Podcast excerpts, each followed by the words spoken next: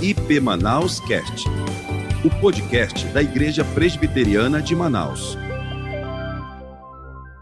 Bendito seja o nome de Jesus, nosso Senhor e nosso Salvador. A paz e a graça do Senhor Jesus seja com todos, meus irmãos.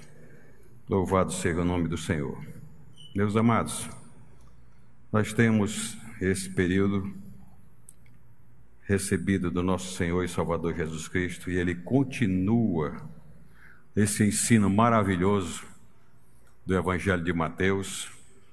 A Bíblia toda ela é maravilhosa, né? É a palavra de Deus. E aonde você abrir, o Senhor Deus vai falar com você, vai falar comigo, vai falar com a sua igreja. E se ensina um, um verdadeiro destilar de favos de mel. O Senhor destilando favos de mel uma torrente de águas purificadoras, é o que eu comparo isso aqui também. Ah, e o capítulo 7 de Mateus inicia com um tema que aparentemente é difícil de interpretação, mas após uma análise bem apurada, a gente vai ver que não é tão difícil assim para poder entender e viver. Toda a Bíblia a gente precisa viver. Agora eu queria pedir aos amados irmãos que têm suas Bíblias no seu celular, abra aí, mas depois de aberta, ah, os mais jovens aí evite os contatos pelo WhatsApp. Às vezes a gente dá uma passadinha assim no meio, vai vendo tem, um, tem alguns agarrados no WhatsApp, ou então no, no Facebook. Evite a tentação, tá? Seja tentado, mas não ceda para ela. Segure. Abra sua Bíblia aí agora, por favor, em Mateus capítulo 7. Nós vamos ler do verso 1 até o verso 14, 14, do primeiro ao 14. Mateus 7. Diz assim a palavra do Senhor. Você que está em casa também, nos acompanhe. Eu vou ler aqui na versão revista e atualizada. Não julgueis para que não sejais julgados, pois com o critério com que julgardes, sereis julgados e com a medida com que tiverdes medido, vos medirão também. Porque vês tu o argueiro no olho de teu irmão, porém não reparas na trave que está no teu próprio? Como dirás a teu irmão: Deixa-me tirar o argueiro do teu olho, quando tens a trave no teu? Hipócrita, tira primeiro a trave do teu olho, então verás claramente para tirar o argueiro do olho do teu irmão. Não deis aos cães o que é santo, nem lanceis ante os porcos as vossas pérolas, para que não as pisem com os pés e voltando-se vos dilacerem. Pedi e dá-se-vos-á, buscais e achareis, batei e abri-se-vos-á. Pois todo o que pede recebe, o que busca encontra, e a quem bate abrir-se-lhe-á. Ou qual dentre vós é o homem que se porventura o filho lhe pedir pão, lhe dará pedra? Ou se lhe pedir um peixe, lhe dará uma cobra? Ora, se vós que sois maus sabeis dar boas dádivas aos vossos filhos, quanto mais vosso Pai, que está nos céus, dará coisas boas ao que lhe pedirem? Tudo quanto, pois, quereis que os homens vos façam, assim fazei-o vós também a eles porque esta é a lei e o profeta. Entrai pela porta estreita, larga é a porta e espaçoso o caminho que conduz para a perdição, e são muitos os que entram por ela. Porque estreita é a porta e apertado o caminho que conduz para a vida, e são poucos os que acertam com ela. Vamos orar. Senhor, queremos pedir ao Senhor que a tua palavra seja aplicada aos nossos corações e que por ela vivamos e estejamos assim, Senhor, no centro da tua vontade. Nos abençoe, em nome de Jesus, nosso Senhor e nosso Salvador. Amém. Como eu falei agora há pouco, Mateus inicia esse tema, é aparentemente um tema de difícil, de difícil interpretação, mas é o seguinte, vai analisando ele aqui, vendo o que é que Deus está querendo falar com ele, a gente chega a um entendimento completo daquilo que está o texto, claro. A Bíblia por si só se explica. Isso é a coisa mais maravilhosa que a gente pode ver dentro das Escrituras, é isso. ela sozinha se explica. E nesse texto aqui, se você depois for ler, anote aí, por favor, leia Lucas, capítulo 6, verso 37, verso 38, depois o verso 41 e o verso 42. Anote aí para você, eu não vou ler aqui por causa do nosso tempo, mas anote aí para você ler, fazer comparação, como eu acabei de falar, a Bíblia sozinha se explica. E ela vai dizendo para a gente, o Espírito Santo vai trazendo a gente para dentro dela, e quando a gente pensa que não entendeu tudo, compreendeu tudo. Isso é o Espírito Santo falando conosco. Então, irmãos, mas aqui o começo diz assim: Não julgueis para que não sejais julgados. É muito importante, e muito importante, que não deve ser entendido como qualquer tipo de julgamento, essa palavra que o Senhor colocou aí. Não julgueis para que não sejais julgados. É muito importante. Isso não deve ser entendido como qualquer tipo de julgamento. E o texto aqui que nós acabamos de ler, ele não deve ser entendido como esse tipo de julgamento. Por exemplo, os tribunais civis de justiça, próprios, por magistrados próprios, devem ter, devem ser feitos e passar de acordo com a natureza de cada caso. Ali todos nós, a sociedade todinha sabe que qualquer pessoa que está lá sob julgamento, o magistrado está ali ordenado por Deus, ali ele exerce exatamente a vontade de Deus, para agir de acordo com a lei, e ali é um julgamento. Está acontecendo o julgamento de fato. Também não deve ser é, entendido de qualquer forma pelo julgamento também na igreja do Senhor onde os ofensores devem ser chamados a prestar contas, está escrito. E isso não é, algumas vezes as pessoas chegam e dizem, olha, não me julgue, não me julgue. Não, peraí, gente. O texto aqui está falando também com relação aos crentes o julgamento nas igrejas de Cristo, onde os ofensores devem ser chamados a prestar contas, examinados, julgados e tratados de acordo com as regras do Evangelho. Onde está escrito isso, pastor? 1 Coríntios capítulo 6.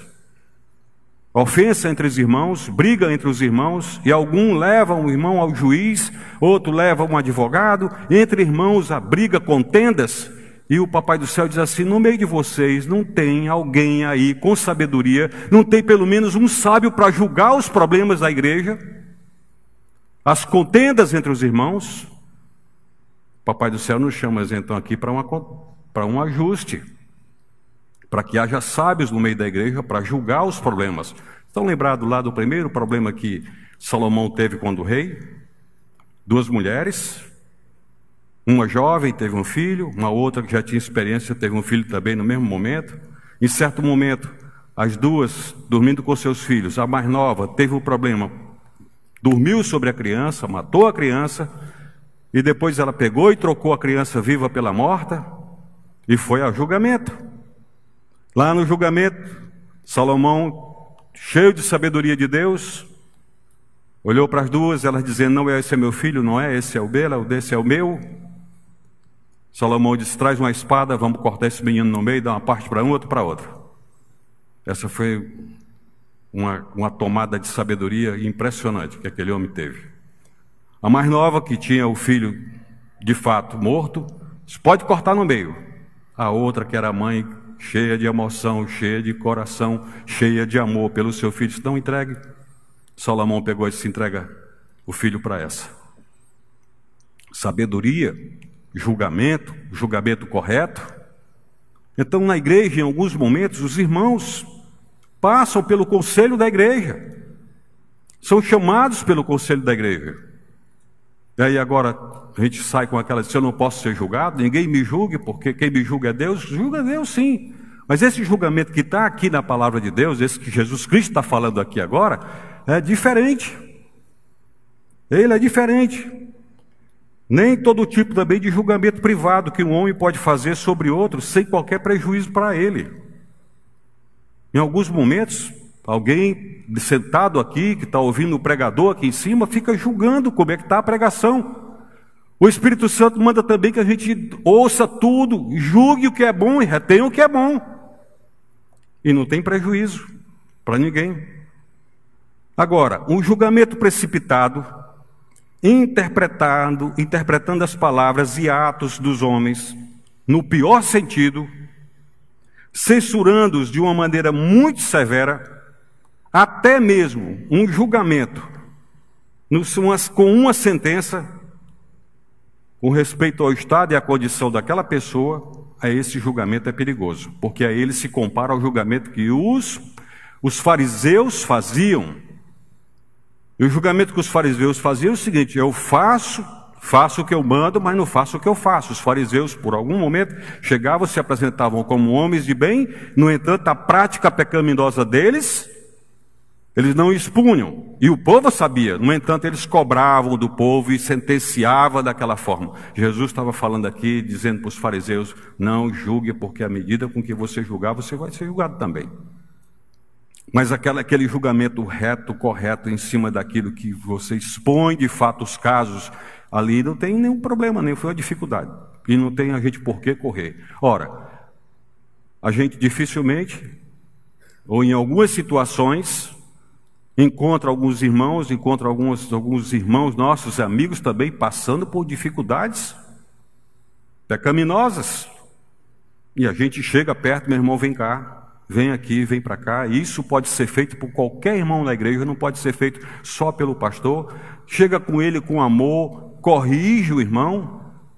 Você ganhou esse irmão, mas você expôs o problema dele para ele ouvir e saber que ele está lá. Mas se eu estou na mesma prática do pecado, por exemplo, se eu sou um mentiroso inveterado e eu vou repreender alguém que está inveterado na mentira, eu estou com a trave no meu olho. E a recomendação do Senhor aqui diz: tira primeiro a trave do teu olho, para depois tirar o argueiro que está no olho do teu irmão. Os fariseus faziam exatamente isso.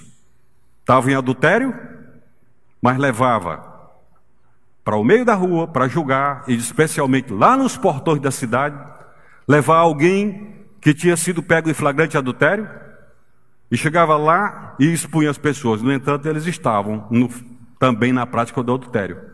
E o Senhor Jesus tira primeiro a trave do teu olho, para depois ver claramente para tirar a trave do olho do teu irmão. Aquela mulher que Jesus Cristo estava lá no, na rua, chegaram com ela uma multidão e disseram: está escrito, for pego em flagrante adultério, apedreja-se. O Senhor estava escrevendo.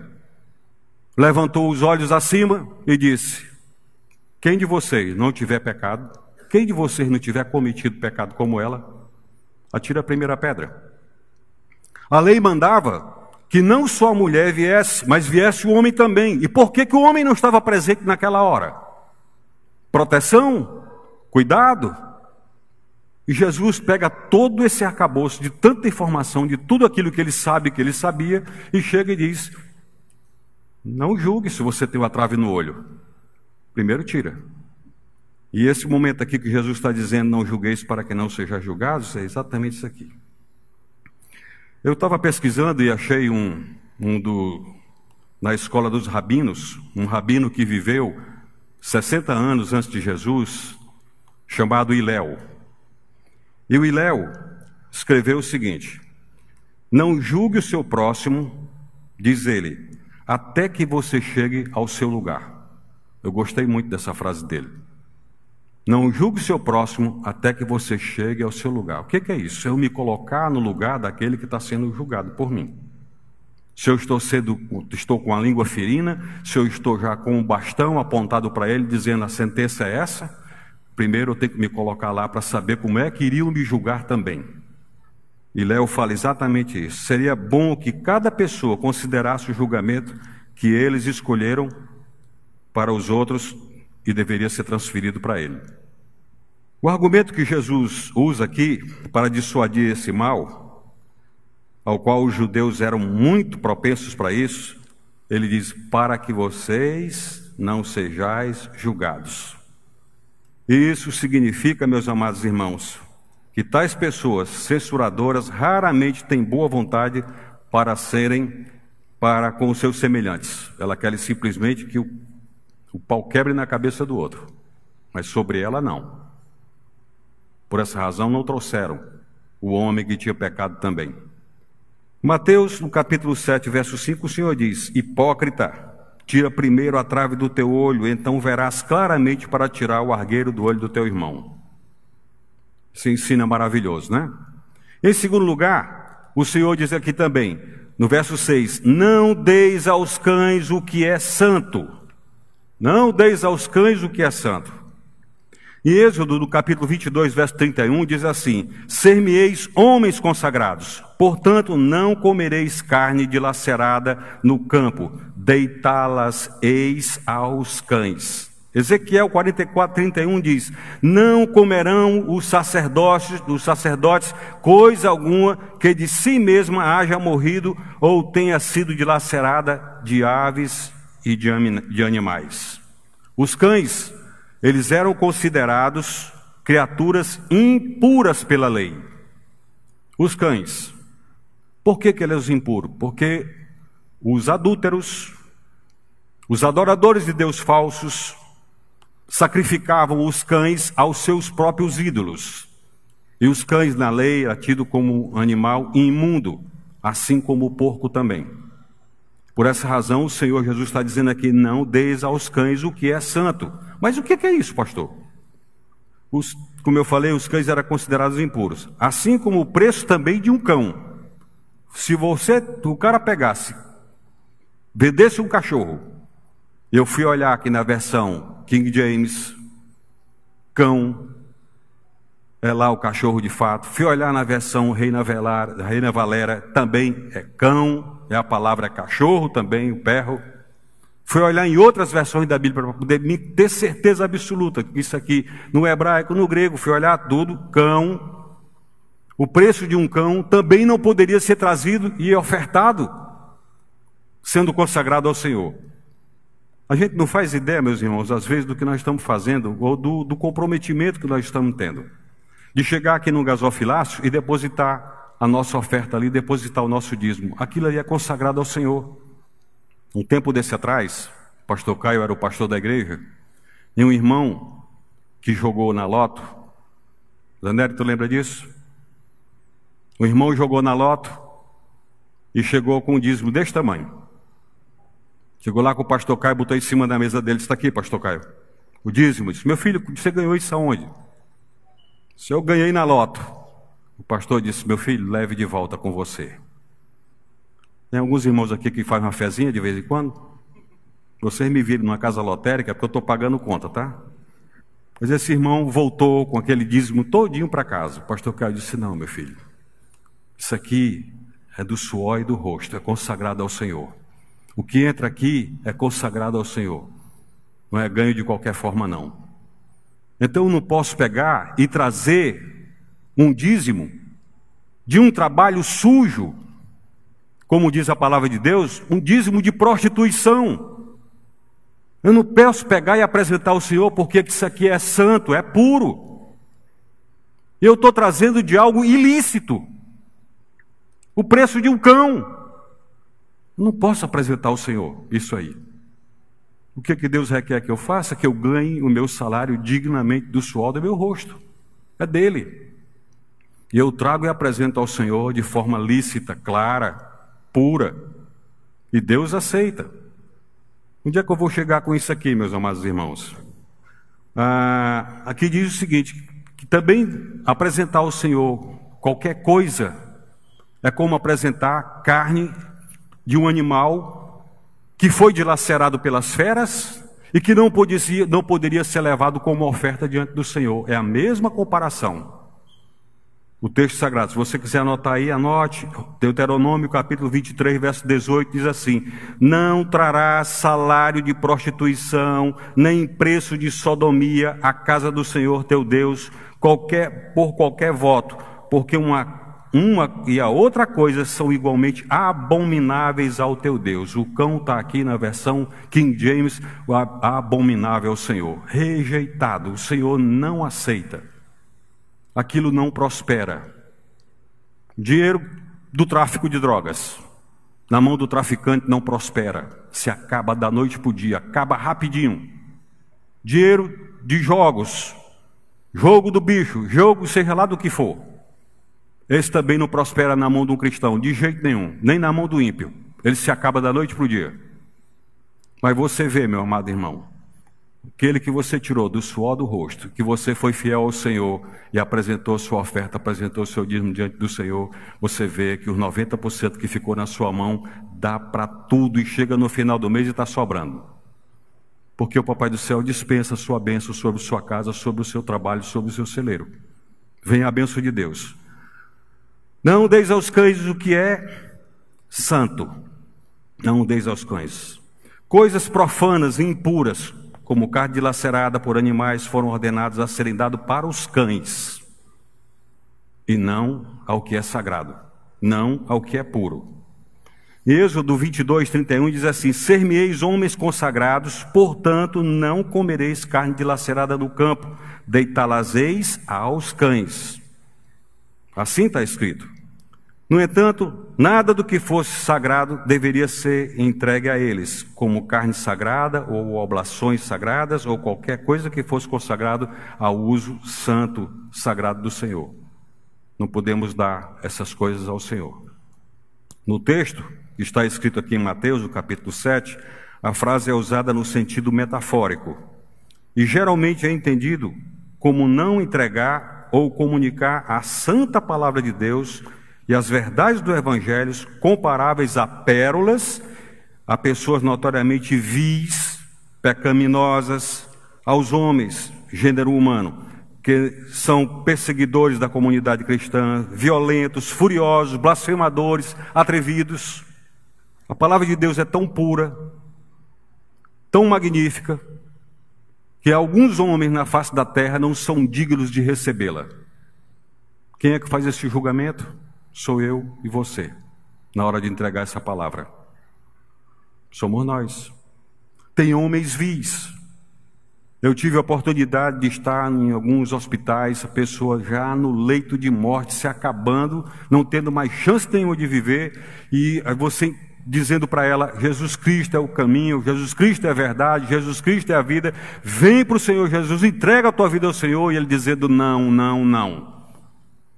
Que tipo de homem é esse que a gente está vendo aqui nas Escrituras Sagradas agora?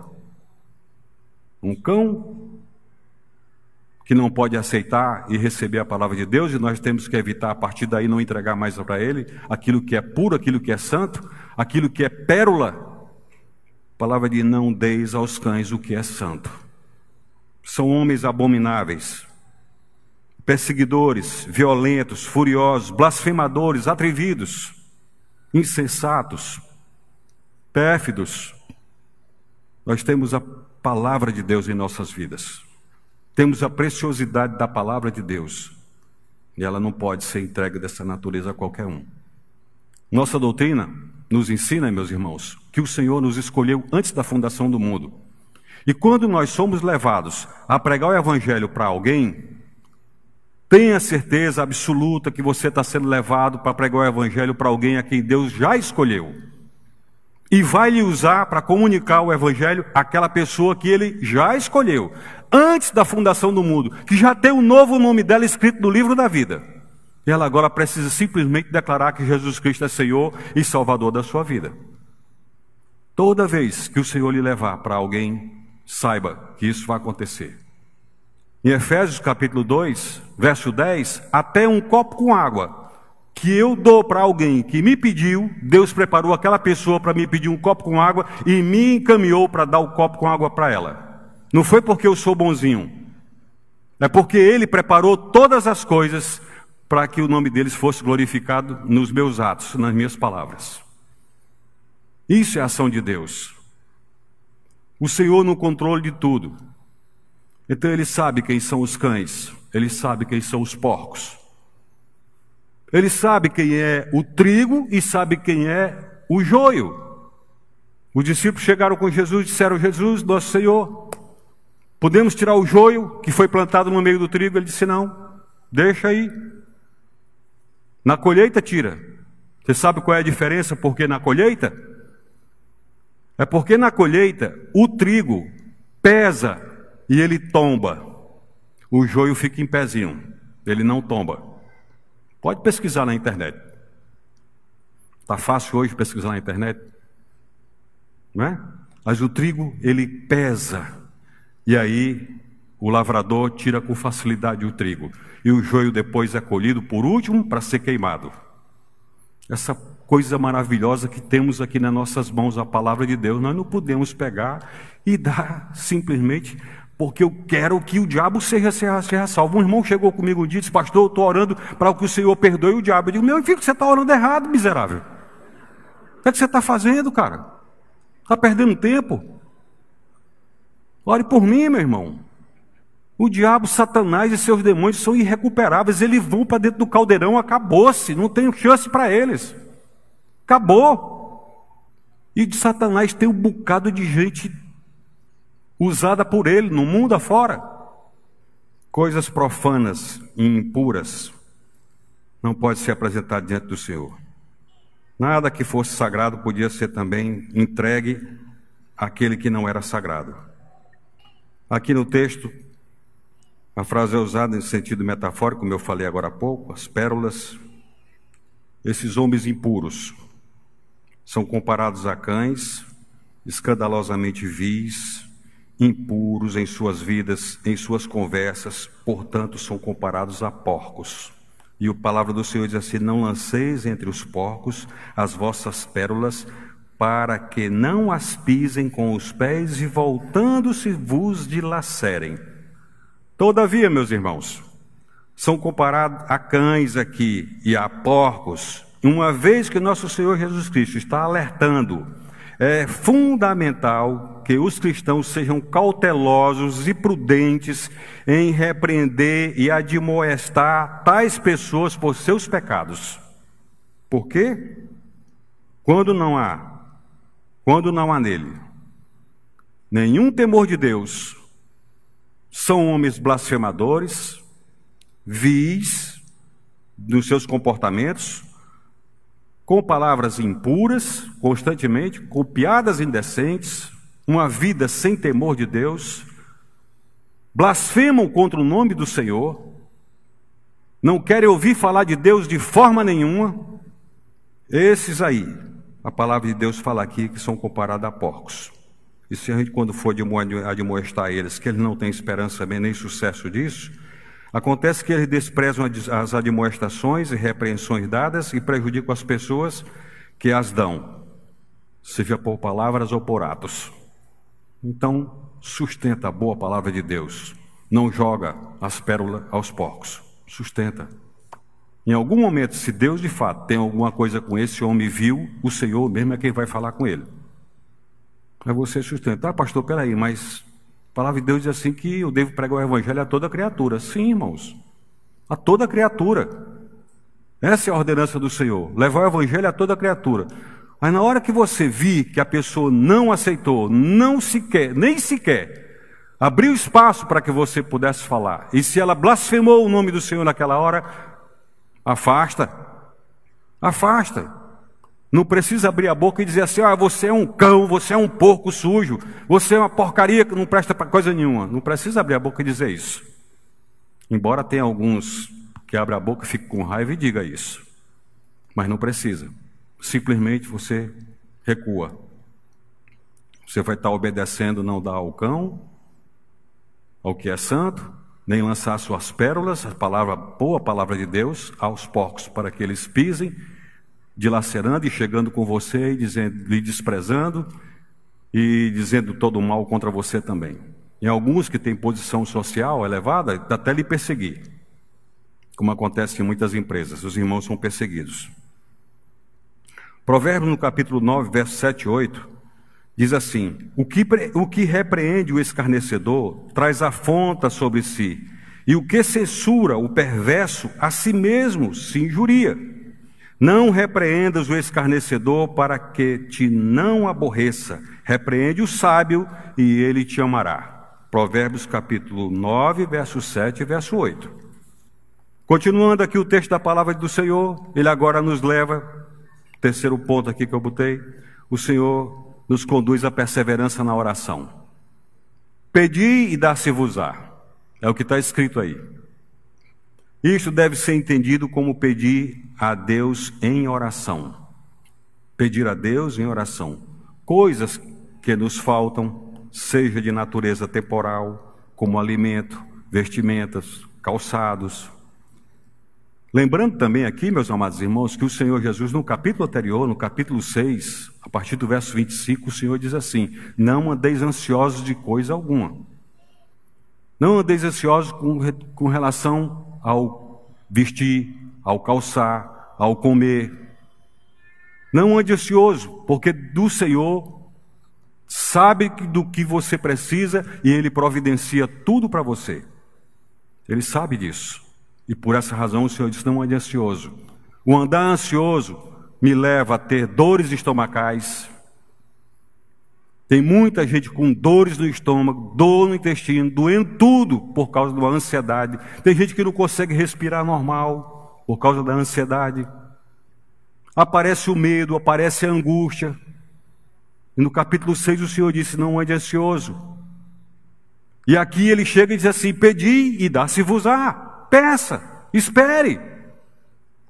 O que está escrito em 1 João capítulo 5, verso 13 e verso 14, que durante os 21 dias de oração a gente recita esse texto e sabe ele de cor. Está escrito lá: Essas coisas vos escrevi a fim de saberes que tendes a vida eterna a vós que creis no nome do Filho de Deus. Está escrito lá no verso 13, no verso 14, e diz assim: Esta é a confiança que temos para com Ele, que se pedirmos alguma coisa segundo a Sua vontade, Ele nos ouve. E se sabemos que nos ouve, quanto ao que lhe pedimos, estamos certos de que já recebemos. É assim a promessa. A palavra se cumpre. Um dia, na minha prova para deixar a minha profissão lá e servir ao Senhor. Eu ouvi um testemunho de uma irmã que na casa dela faltou tudo. Ela chegava, se abraçava com a geladeira e dizia: Louvado seja o teu nome, Senhor. Não tem nada aqui dentro, mas eu te louvo. Tem água gelada. Glorifica o teu nome, Senhor, agarrada com a geladeira. E quando eu estava na, na, minha prova, o Senhor nos tirou a mim e a minha família toda para a prova do ministério mesmo, para me chamar para o ministério sagrado. Teve um dia que faltou tudo dentro de casa. Tudo, não tinha nada. Tinha água gelada na geladeira. A geladeira estava boa naqueles dias que tomar um copo com aquela água gelada doía os dentes, doía tudo. Ela estava 100%.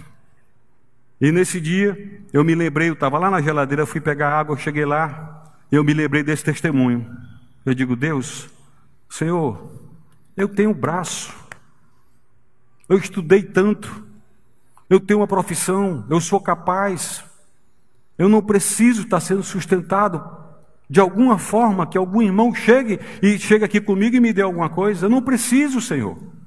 Eu quero trabalhar, abra as portas de emprego para mim. E o Senhor calado, quieto, não me respondia absolutamente nada. Nada. Porque Ele estava me testando. E naquele dia eu disse, Senhor, eu vou fazer o que aquela mulher fez. Aí eu olhei lá para o lado da, da sala, olhei para o lado dos quartos, e disse: a Raquel não está por aqui, nem os meninos. Aí abracei aquela geladeira e comecei a dar glória a Deus. Louvado seja o teu nome, Senhor. Glorificado seja o teu nome, Senhor. Morto de vergonha, porque eu estava fazendo uma coisa que não era própria minha, eu estava imitando alguém, mas eu estava necessitando glorificar a Deus para pedir ao Senhor aquilo que estava escrito. E quando eu estou agarrado com a geladeira dizendo louvado seja o teu nome, Raquel chega. Eu quase me enterro no chão naquela hora. O que é que você está fazendo? E meu filho, eu estou aqui agarrado com essa geladeira dando glória a Deus. Então vamos ser nós dois. O Papai do céu abriu as portas. O Senhor abriu as portas. Então, meus amados irmãos, a palavra se cumpre, se cumpre. Pedi e dar-se-vos-á. Pedi, segundo a vontade de Deus, em nome de Jesus Cristo, sob a direção e orientação e influência do Espírito Santo. Vá para a palavra, veja o que é que está lá. Você ora a palavra, como está escrito aqui em 1 João 15, 5, 13 a 15. Olha o que está escrito, dentro da vontade do Senhor. É a vontade do Senhor que você tenha pão, alimento dentro da sua casa? É. É vontade do Senhor que você paga suas contas? É. Clama a Deus pelo emprego, clama a Deus pelo trabalho. E o Senhor ouve e responde. Pedi e dá-se-vos-á. Em seguida, o Senhor disse: Buscai e achareis. E isso significa ainda em oração e a busca de Deus, a busca do Senhor, do seu rosto, a busca do seu favor. Buscais e achareis, que encontrarão. Os que buscam, encontram, de maneira justa, pois Cristo é de todo o coração e de toda a diligência para com os homens, seus filhos. O Senhor faz isso com a gente. Em seguida, diz: Batei e abri-se-vos-á. Os filhos de Deus devem depender exclusivamente dele. Irmãos, nós devemos depender exclusivamente do Senhor. Se ele vai usar homens, ele vai usar. Ele vai usar os meios da natureza, ele vai usar. Mas nós precisamos aprender a depender exclusivamente do Senhor, nós, os servos de Deus, os cristãos, depender exclusivamente dele. Bater a porta da misericórdia, ela nunca estará fechada, é o que devemos fazer. A fé na oração é a chave que abre a porta quando um pobre, uma pobre alma encontra graça e misericórdia para ajudá-lo nas necessidades. Nós temos um, voltamos agora a termos o nosso culto de oração às sexta-feira lá na central. Lá na central. Meu amado irmão, tanto lá quanto aqui, quantas orações o Senhor já não respondeu? A gente abrisse aqui para testemunho, quantos de vocês aqui não se levantariam para falar daquilo que vocês clamaram aqui, enquanto de joelhos aqui, e o Senhor respondeu? Em casa. Nós precisamos orar mais, queridos. A igreja do Senhor precisa orar mais. Vá aos cultos de oração também. No verso 12, o Senhor diz assim: Portanto, tudo o que vós quereis que os homens vos façam, fazei também a eles. Essa é a lei e os profetas. Com estas palavras, nosso Senhor conclui aqui o discurso de dois capítulos anteriores, o 5 e o 6, e agora no 7.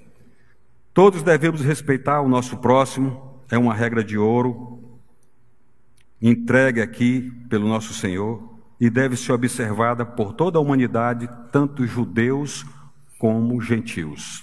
Os dois povos aqui se igualam. O respeito, o carinho, o amor um pelo outro. E aquilo que a gente faz de bom, recebe de bom. Fez de mal, recebe de mal. O que planta, colhe. Quem planta, colhe. Eu era garotinho quando eu via minha mãe dizer: Meu filho, quem planta vento, colhe tempestade. Provérbio popular. Quem planta vento, colhe tempestade. Qual é a semente que eu estou plantando?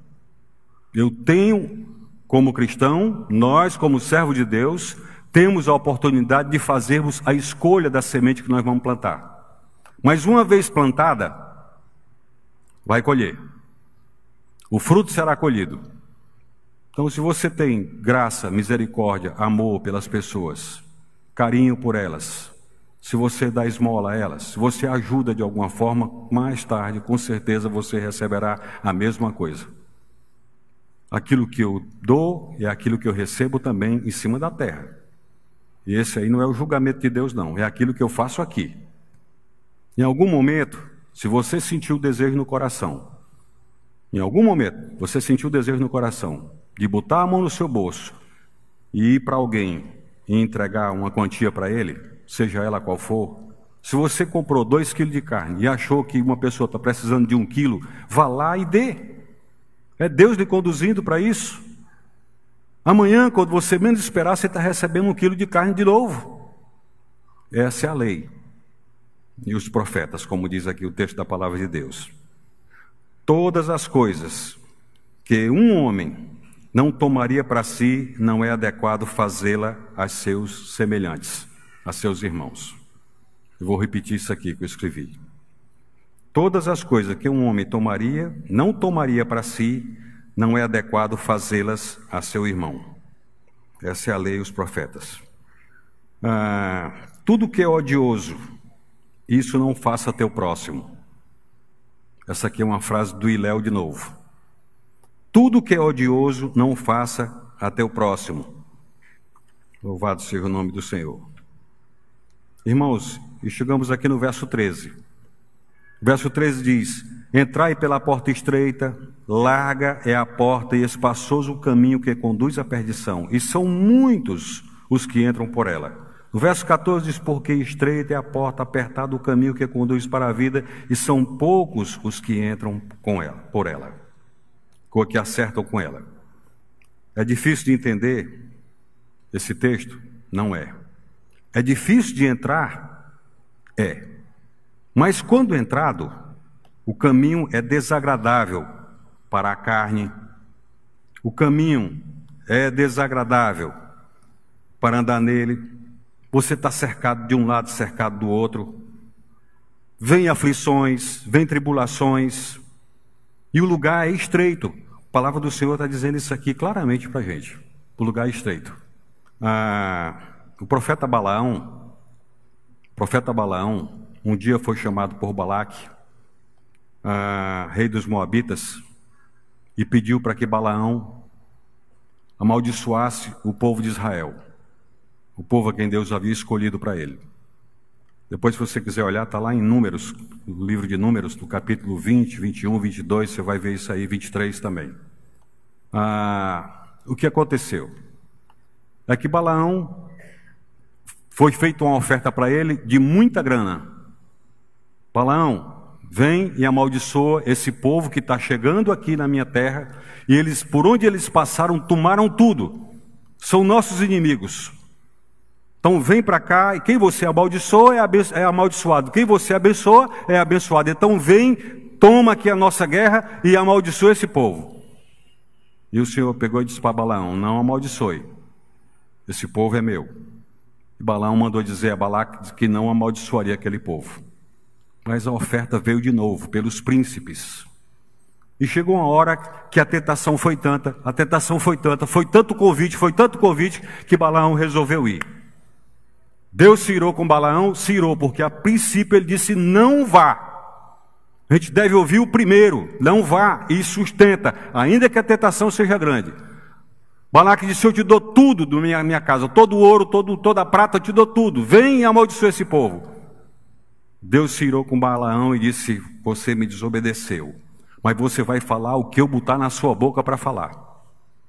O que eu falar é o que você vai dizer. E Balaão saiu. Só que no meio do caminho, ele ia montado na sua jumentinha.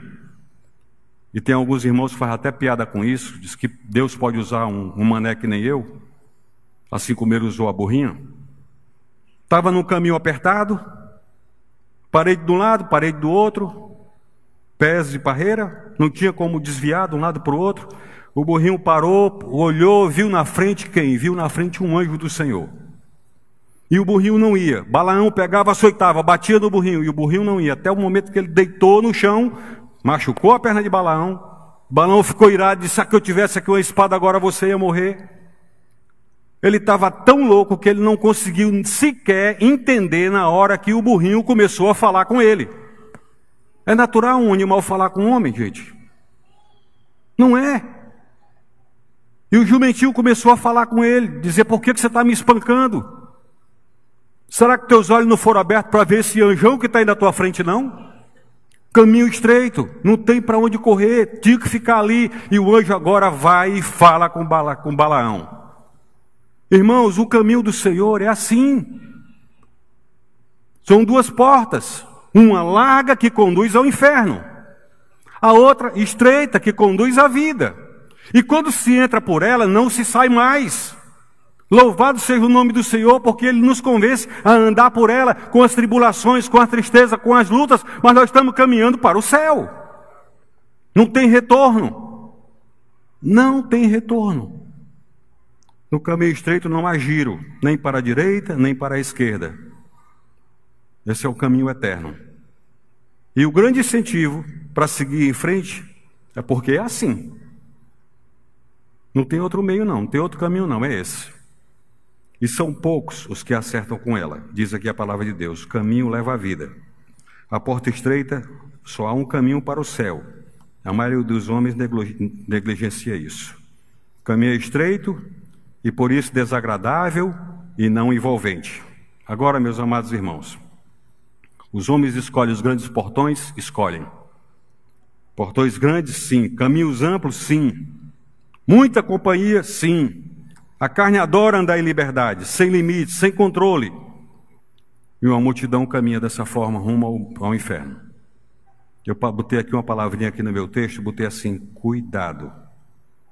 Cuidado. Muitas pessoas que creem em Jesus Cristo nunca deixam o caminho largo e tudo o que ele oferece. São simpatizantes da são simpatizantes do evangelho, frequentam a igreja, gostam dos cultos, gostam de uma boa palavra quando ela massageia o ego, gosta dos louvores, levanta as mãos e canta, é gostoso, mas no outro dia está no caminho largo. Já sai daqui, está no caminho largo. Eu falei outro dia aqui para os irmãos, um tempo desse atrás, o jovem da nossa igreja estava indo para o porão do alemão. Terminava o culto de sábado, culto abençoado, palavra maravilhosa. Aí aquela turma de, de, de miseráveis saía no rumo do porão do alemão e ia para lá. Alguém chegou e disse, pastor, tem um monte de jovens da nossa igreja indo para o porão do alemão. E eu fui para lá. Fiquei do outro lado da rua. Aí lá vem um, entra. Peguei, anotei o nome. Aí vem outro, entra. Anotei o nome. Quando já estava lá pelo sexto ou sétimo, aí um que vi, eu chamei, vem cá. Veio lá para o outro lado da rua. Pastor, o que, é que o senhor está fazendo aqui? Estou pegando o nome de cada animalzinho que entrou ali no porão do alemão. Vai lá e chama todos eles para cá. Está diferente hoje, meus irmãos? Está não, queridos. O caminho é largo espaçoso. Caminho é largo e espaçoso. Tem alguns dos nossos jovens aqui que saem daqui e vão para as baladas. E não se envergonham de tirar um selfie e botar no Face. E aparece no Face. E chega onde? Nos nossos celulares. Chega no celular do conselho, chega no celular dos pastores. O descaramento é tamanho que bota no Face, na selfie, numa balada. Minha gente querida, que caminho espaçoso, miserável é esse que está conduzindo ao inferno, gente? Estamos falando aqui de vida eterna, meus amados irmãos, vida eterna, vida na glória celestial com o Senhor, ou perdição eterna, inferno eterno. Não tem outro caminho. Se o Senhor lhe chamou, seja santo, porque o Senhor é santo. Nós não podemos ser ovelhas e estar no meio dos porcos, no meio dos cães.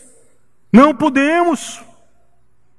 Não podemos estar blasfemando o nome do nosso Senhor e Salvador Jesus Cristo, que foi naquela cruz e pagou todos os nossos pecados lá, a maldição da lei todinha.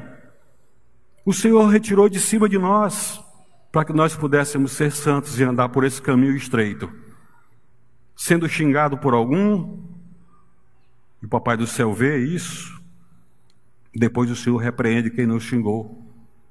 Mas nós estamos com a vida santa, pura diante de Deus e não tem volta. Cuidado. Ter uma vida cristã fácil, que não exige coisa alguma, é que a maioria das pessoas querem viver. Uma vida cristã fácil. É bom pegar de vez em quando, estar tá recebendo só promessa, só promessa, só promessa, só promessa. Você é a pessoa mais especial do mundo. Vai mexer com o seu ego vai levantar você do chão e vai ficar flutuando. E você nunca mais bota o pé no chão porque só trabalha em cima do seu ego. Você é a melhor pessoa do mundo, você é isso, você é aquilo. Gente, procure na internet um livro chamado Pecadores na mão do Deus irado. Deus continua se irando ainda hoje com o pecador. E Deus corrige o filho a quem ama. Pastor, mas estamos no tempo da graça. Graça é algo muito mais cheio, muito mais cheio de regras e normas para a salvação do homem, mais cheio de compromisso. Quer ver um dos compromissos grandes? Na lei dizia assim: não adulterarás. Não está escrito na lei? Jesus vai e diz assim: qualquer que olhar para uma mulher com pensamento impuro no coração já adulterou com ela não tem mais compromisso disso aí? Tem ou não tem? Claro que tem. Por quê? Porque o Senhor vê o que? O coração da gente. Ele sabe o que passa por aqui. E sabe o que sai daqui de dentro para fora. Muito mais compromisso de santidade, muito mais compromisso de pureza, muito mais compromisso de uma vida reta diante de Deus. Aquele que mentia não minta mais, aquele que roubava não roube mais.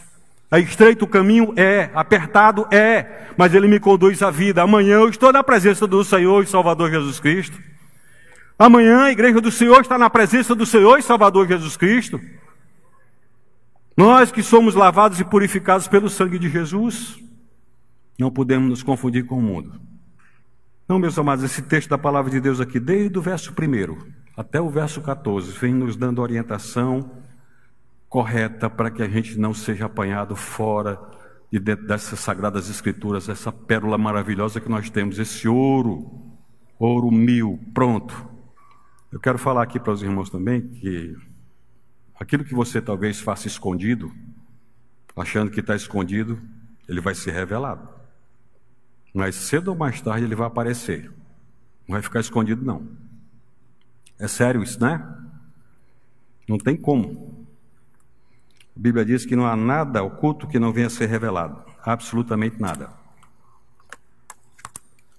Até algumas festinhas que os irmãos fazem, achando que não tem ninguém vendo, tem alguém filmando. Aqui, por exemplo, o que eu estou falando está sendo jogado na internet aí vai para todo lugar do mundo mas eu não estou fora dessa bendita e santa palavra do Senhor. Nem um segundo aqui fora dela. É a lei. Pastor, nós estamos no tempo do Novo Testamento. Quem disse que Deus mudou? Princípios que estão aqui não mudam. Ele vai ser mantido. Um pequeno número comparativo falando caminha para a perdição ou para a salvação. Um pequeno rebanho, uma pequena cidade e poucos homens entram por ela. Meu amado irmão, avalie a sua vida, sua vida cristã, avalie. Frequentar a igreja não significa dizer que eu vou para o céu. Frequentar a igreja presbiteriana, domingo após domingo, não significa dizer que eu vou para o céu. O Senhor Jesus, quando falou com Nicodemos, disse Nicodemos, Nicodemos era um fariseu, um homem cumpridor da lei, ensina, ensinava, mestre nela. O Senhor disse, Nicodemos, se você não nascer de novo, você não entra no reino dos céus, Nicodemos. Tem que nascer de novo. Jesus vier hoje, se ele vier de hoje para amanhã, o que nós estamos esperando, a igreja está esperando continuamente que Maranata vem, Senhor Jesus. A igreja espera que o Senhor volte. Se, ela, se ele vier hoje, o simples fato de ter alguém que frequenta a igreja presbiteriana de Manaus e não nasceu de novo, não entra no céu. E isso vai desde o adolescente até o adulto. É para todos. O caminho é estreito? É. Na faculdade você vai ser achincalhado? Vai. Talvez no seu emprego você vai ser achincalhado, vai, mas você está no caminho. Não desista. Não abra mão disso. Nós vamos entrar na glória celestial. E sabe o que, que significa entrar na glória celestial? Ver o seu Salvador, que você só sabe da história que ele foi para uma cruz e morreu nela, há dois mil anos atrás. Você vai vê-lo como ele é. Esse corpo velho aqui que sofre com doenças e enfermidades, já não será mais o seu corpo, você vai ter um corpo glorificado igual o corpo de Jesus, igualzinho, que rompe as barreiras, que não tem fronteira para ele, puro, santo, vendo face a face o Rei dos Reis, o Senhor dos Senhores, o Deus eterno, cantando louvores a Ele, com um coral de anjos, na glória celestial, vendo o grande trono do Senhor, tudo aquilo que você viu dentro da Bíblia, tudo aquilo que você leu em Apocalipse, tudo aquilo que você viu dentro das Escrituras, você agora está dentro da realidade. E isso acontece de uma hora para outra. Se Jesus Cristo vier agora, de uma hora para outra. Mas se você for chamado, é de uma hora para outra também. Pastor Francisco de vez em quando brinca aqui, brinca aqui com a senha dele, não é? Vocês já viram, né? A senha dele é. Outro dia eu conversando com ele, pastor, quantos crentes nós somos no mundo todo? Aí ele contou lá os bilhões. Pois é, a sua senha é 16 bilhões, não sei o que mais. E a do irmão lá no Japão, que acabou de ir, era 16. E a coisa coladinha na sua. E a próxima agora de quem é? Aí ele começou a rir, brincando, mas é a coisa séria, irmãos. Você não sabe que hora você vai partir. A gente não sabe. Nós temos que estar preparados para esse momento. Estamos no caminho estreito e vamos entrar dentro da glória celestial. Amém? E a hora foi embora. Ah, meus irmãos, que Deus nos abençoe. Que Deus nos abençoe. E que a palavra dele reverbere dentro do nosso coração. O pastor José João um dia disse que ele ia viver um bocado. E ele está sentadinho bem lá. O Senhor deu a vida para ele de volta, fez um milagre para que todos nós pudéssemos ver a misericórdia e a graça do Senhor na vida desse homem de Deus. Se 130 anos, eu não sei. Mas que Papai do Céu prolongou o dia dele, prolongou. E ele está ali do lado da Lucília. Esse meninão que está aí do lado, esse é o Felipe. É? Felipe, Deus te abençoe, meu filho. Graças a Deus. Vamos ficar de pé, meus amados irmãos. Vamos orar. Nosso Senhor e nosso Salvador, tão certo como o ar que respiramos, o Senhor está nesse lugar. Tão certo como vivemos, o Senhor está nesse lugar. E só o Senhor é que fala aos corações dos homens. Ao Senhor é que convence o homem do pecado, da justiça e do juízo. Só o Senhor é quem reina em nossas vidas. Perdoa nossos pecados, Senhor. Senhor, nos toma pelas mãos. Nos tome pelas mãos, Senhor e nos faça enxergar essa porta estreita e entrar por esse caminho. Nos ajude a nos julgarmos a nós mesmos, o dia que nós estamos pisando. Nos ajude a tirar a trave dos nossos olhos e ver as coisas pequenas. Nos ajude a ser perseverantes na nossa oração. Nos ajude a andar segundo os teus preceitos, estes juízos e caminhos pois nós esperamos tão somente em Ti, Senhor. Tão somente em Ti. Nos abençoe essa noite, Pai Celestial. Nos abençoe essa noite, Senhor. Que a palavra que foi lida aqui, aquilo que eu falei, Senhor, talvez não tenha tanta importância para os irmãos. Saiu de mim mesmo, mas o que foi lido aqui, Senhor, na tua palavra, esse ouro maravilhoso, essa pérola maravilhosa, isso fique no coração de nós, de cada um de nós. E nos ajude a viver de um modo digno a honrar o nome do Senhor, em todas as situações de nossas vidas. Em nome de Jesus. A bênção. Igreja amada, receba uma bênção apostólica. Que a graça do Senhor Jesus Cristo o amor de Deus, o nosso Pai, e as consolações, e as virtudes e a comunhão do Espírito Santo sejam abundantes sobre suas vidas, meus irmãos e minhas irmãs, e sobre a igreja do Senhor, militante por toda a face da terra, agora e para sempre. Ah.